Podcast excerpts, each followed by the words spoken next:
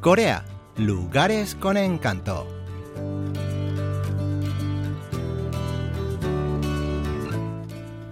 El Parque de las Flores de Loto Semiwon en Yangpyeong, Gyeonggi-do.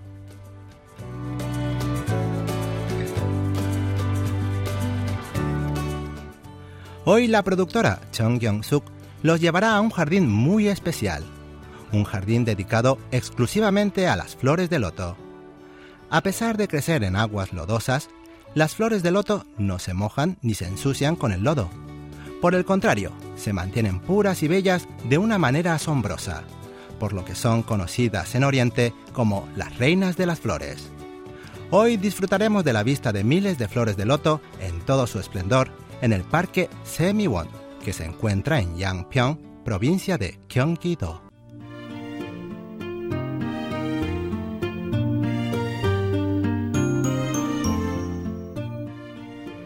Recientemente a Yangpyeong se puede ir en metro, por lo que se ha vuelto muy fácil de acceder a esta localidad. Con el fin de ver las flores que se abren temprano en la mañana, la productora Chung Kyung-suk tomó el metro en la estación de Hongdae-ikku a las 6 y 45 de la mañana. Yangsu. Yangsu. The doors are on your left. 자, 저희는 지금 홍대 입구역에서 경의 중앙선 전철을 타고 1시간 남짓 걸려서 세미원이 있는 양수역에 도착했습니다. 아, 이 Tras una hora de viaje y algo más, llegó a la estación Yangsu. Aunque era temprano todavía, ya hacía bastante calor. Siguiendo el cartel que indicaba la dirección en que se encontraba el parque Semibon, llegó allí tras unos siete u ocho minutos de caminata. Semibon. Semiwon está compuesto de tres caracteres chinos. Se, que significa lavarse o purificarse, mi, que significa belleza, y que quiere decir jardín. El nombre significa jardín en donde uno purifica su corazón con el agua y embellece su espíritu con la vista de bellas flores. La entrada del parque Semiwon es muy especial. Junto a las taquillas para comprar el ticket de acceso, nos encontramos con una puerta doble, de forma redonda y coronada por un techo de tejas negras, que vistas de frente forman la bandera coreana. Esta puerta tiene el nombre de Purimun, que significa que el hombre y la naturaleza no son entidades separadas, sino una sola.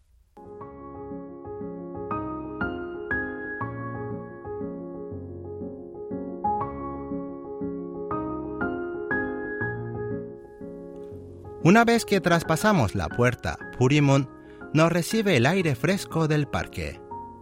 Un arroyo fluye entre los frondosos árboles, pero han puesto piedras planas siguiendo la corriente de agua para que se pueda caminar sobre ellas.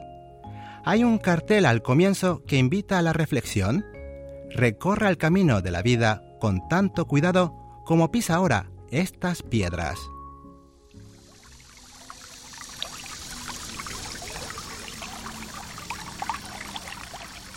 작은 장독에서는 조금 작은 소리 Dicen que la vida es como un río que no para de fluir y creo que han puesto estas piedras siguiendo el curso del agua para que nos acordemos de ello. No se puede ir muy rápido, hay que ir paso a paso y con cuidado. Definitivamente es como ir por la vida. Al final del arroyo y del camino de piedras, nos encontramos con un muro bajo y de forma circular cubierto de tejas negras que rodea cientos de tinajas de tamaños diferentes de las que salen chorros de agua. En lugar de contener salsas y pastas de soja, las tinajas conforman una bonita y originalísima fuente.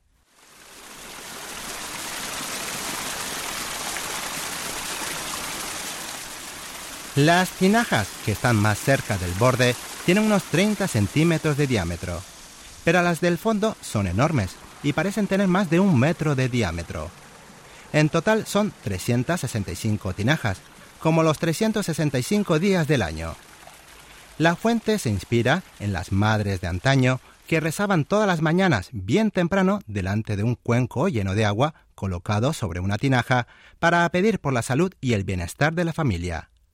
Como las tinajas tienen diferente profundidad, los chorros que caen producen sonidos diferentes entre sí, componiendo una orquesta.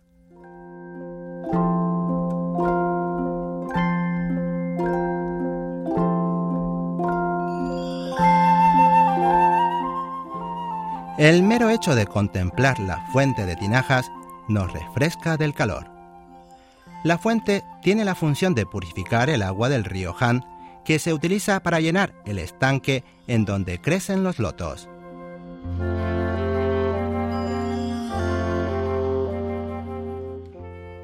Dejamos atrás la fuente y avanzamos un poco más. Ante nosotros se despliegan sin fin las hojas verdes del loto como un mar infinito, y entremezcladas con ellas se elevan las flores de color rosa intenso. Parece un cuadro oriental, y la productora Chung Kyung-suk no puede evitar lanzar un suspiro de admiración. 와, 연꽃 밭이네요. 연꽃잎이 굉장히 크거든요. 그 굉장히 큰 연꽃잎 위로 불쑥 올라와가지고 아 이것 또한 장관이네요. Las hojas del loto son grandes, de color verde brillante y forma redondeada. Los lotos crecen a aguas lodosas, pero sus flores son increíblemente delicadas y puras, por eso no extraña que sea una de las cuatro plantas nobles que veneraban los hombres de letras de Choson. El estanque está lleno de flores en distintos estados de crecimiento.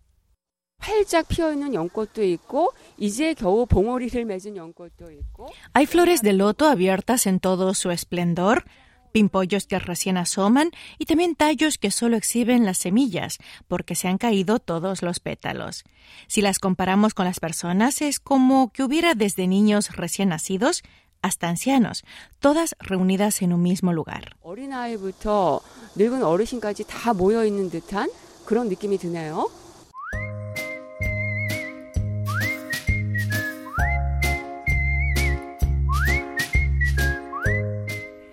El parque Semiwon tiene unos 200.000 metros cuadrados de superficie.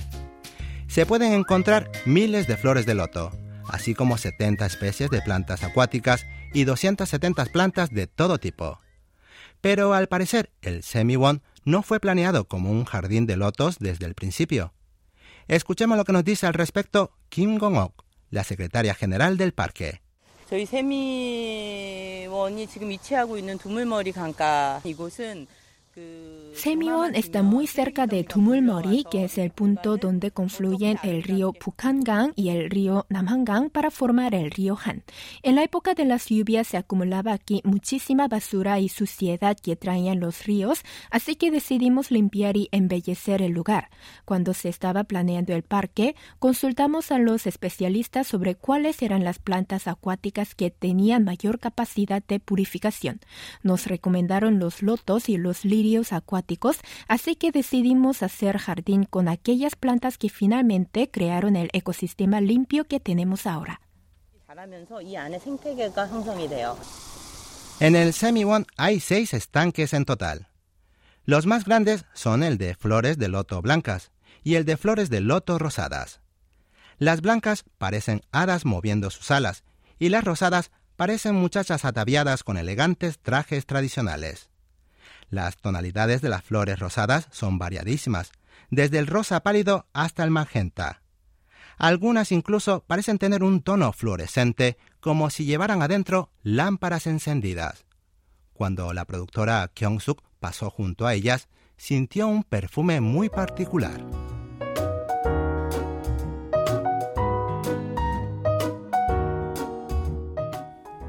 Las flores de loto apenas florecen durante tres días por eso son aún más valiosas. Escuchemos a la secretaria general del parque. Estas flores que están totalmente abiertas ya tienen tres días. Para las plantas de loto implica un enorme gasto de energía crear estas flores con este color y esta textura. Es por eso que solo florecen por tres días. Pasado este tiempo se caen los pétalos.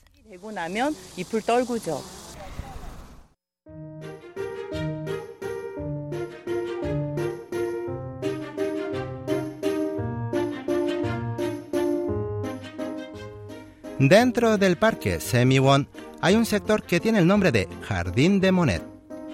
Este pintor impresionista francés se dejó fascinar por los lirios acuáticos y pintó muchos cuadros con estas flores como tema.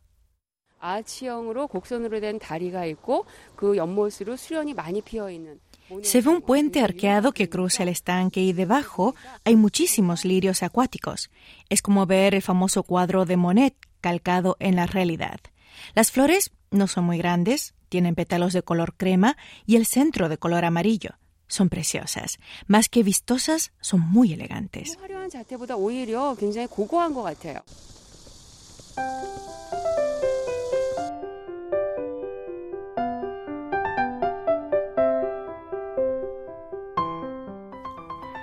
Cuando el paseo bajo el fuerte sol de agosto cansa a nuestra productora, un lugar llama su atención es el Sejokte, un canal de agua de unos 25 metros de largo y un metro de ancho que pasa debajo de un pinar donde los visitantes pueden sentarse y meter los pies en el agua fresca.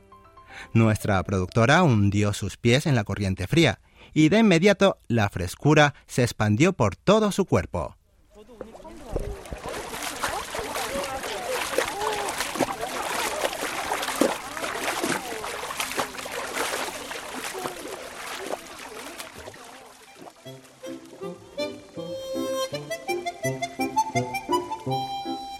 Ya es mediodía y se acerca la hora del almuerzo. La productora Kyung-suk se dirige a un edificio en donde los visitantes pueden aprender a hacer arroz envuelto en hojas de loto.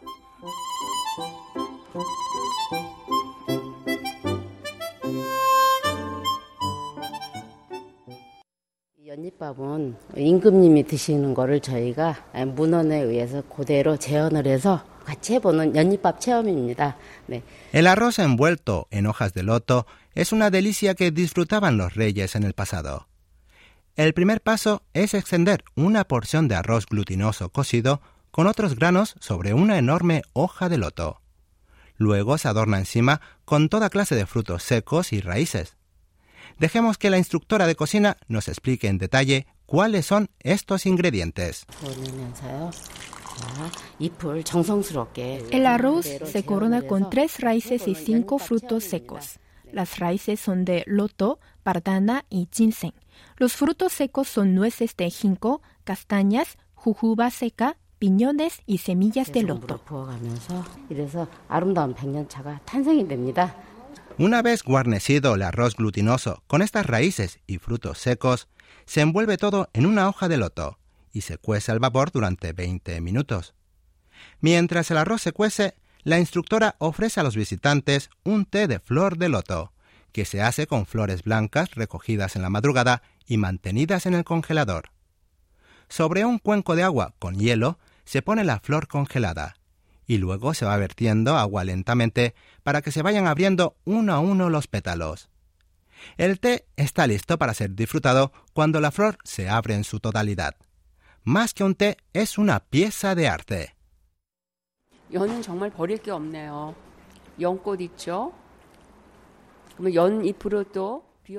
Nada se malgasta del loto. Los antiguos coreanos usaban las hojas como paraguas, pues son enormes e impermeables. Con las hojas se hace té, las raíces se comen y las hojas sirven para envolver y cocer el arroz. Dicen que hecho de esta manera el arroz no se echa a perder durante el verano. Sin duda el loto es una planta perfecta en todos los sentidos.